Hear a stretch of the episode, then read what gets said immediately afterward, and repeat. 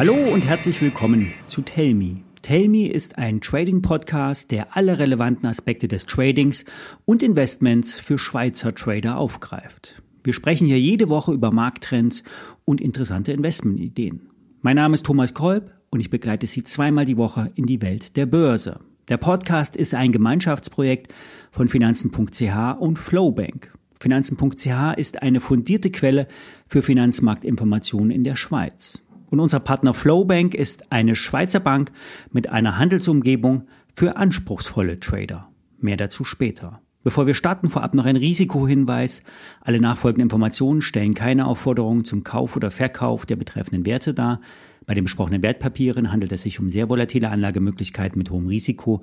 Dies ist keine Anlageberatung und Sie handeln auf eigenes Risiko. Die amerikanische Notenbank hat nicht die Zinsen gesenkt. Davon ist der Markt eigentlich auch ausgegangen.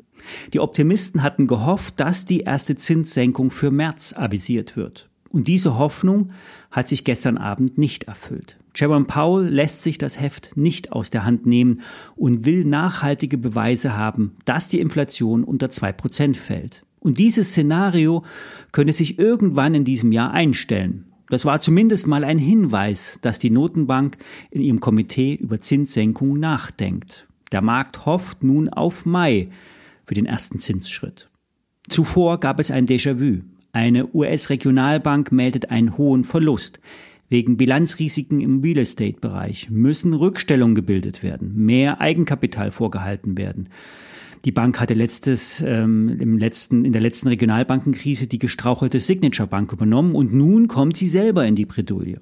Die Notenbank hatte den Regionalbanken aus der Patsche geholfen und einen Fonds geschaffen, in dem Anleihen zum Nennwert, Nennwert hinterlegt werden können. Damit konnten dann die Banken sich Liquidität ziehen, nicht zu ganz unerheblichen Kosten. Und dieser besagte Fonds oder dieses Programm läuft im März aus. Das heißt, hier muss eine Lösung her.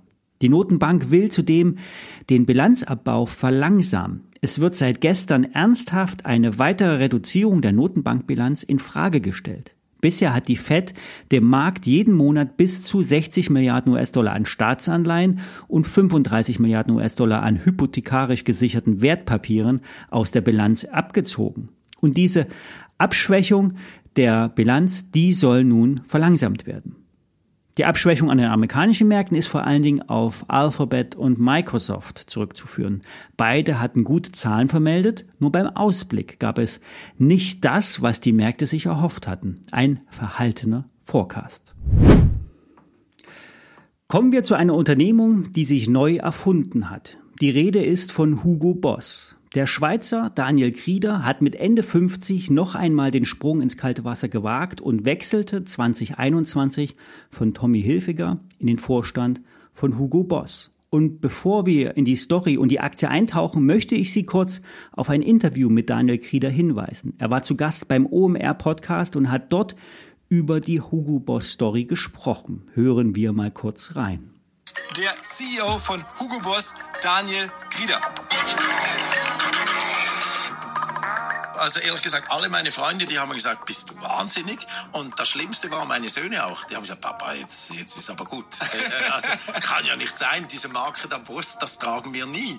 Und dann habe ich gesagt, gib mir zwei Jahre. Und dann kommt ihr auch wieder und, und fragt mich, ob ich euch ein paar Teile bringe. Und das ging nicht mal zwei Jahre, das ging noch ein halbes Jahr sind sie schon gekommen.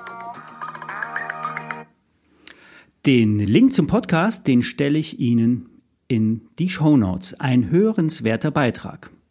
Auch wenn es Daniel Krieder nicht ganz zugibt, er hat durch einen harten Kurswechsel die Marke Hugo Boss neu erfunden und zweigeteilt in Hugo und Boss. Hugo ist die klassische Linie mit Businessanzügen und Hemden für die Herren und Kostüme für die Damen. Die coole Marke ist Boss. Hier werden knallige Farben verwendet. Es geht deutlich sportlicher zu und Testimonials aus dem Sportbereich sind die Markenbotschafter. Es werden immer mehr Flagship-Stores eröffnet, vor allen Dingen dort, wo die Leute gerne im Urlaub sind und Laune auf Shopping haben. Und dieser Schwenk zeigt Wirkung.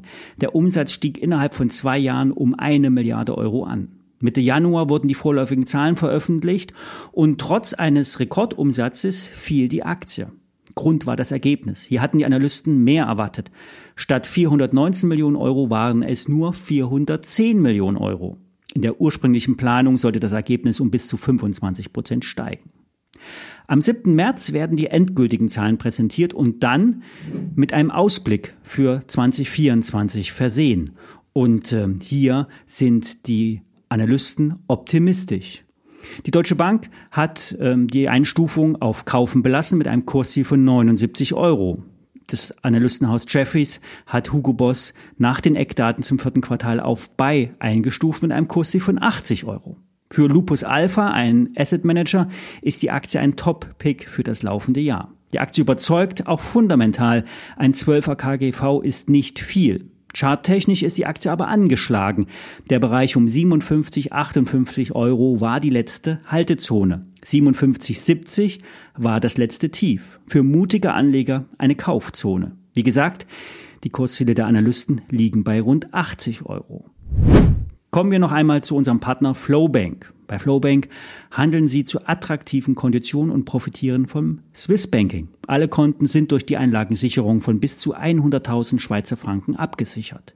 Flowbank bietet innovative Tools für anspruchsvolle Trader. Über die App lässt sich das Konto bequem von überall erreichen. Und wer sich das genauer anschauen will, geht auf den Link in den Show Notes. Hier gibt es einen Bonus für Tellme-Zuhörer. Schauen Sie vorbei und handeln Sie Schweizer Aktien zu 0% Provision. Neukunden erhalten eine Gratisaktie im Wert von bis zu 500 Schweizer Franken, wenn Sie ein Konto eröffnen und Geld einzahlen.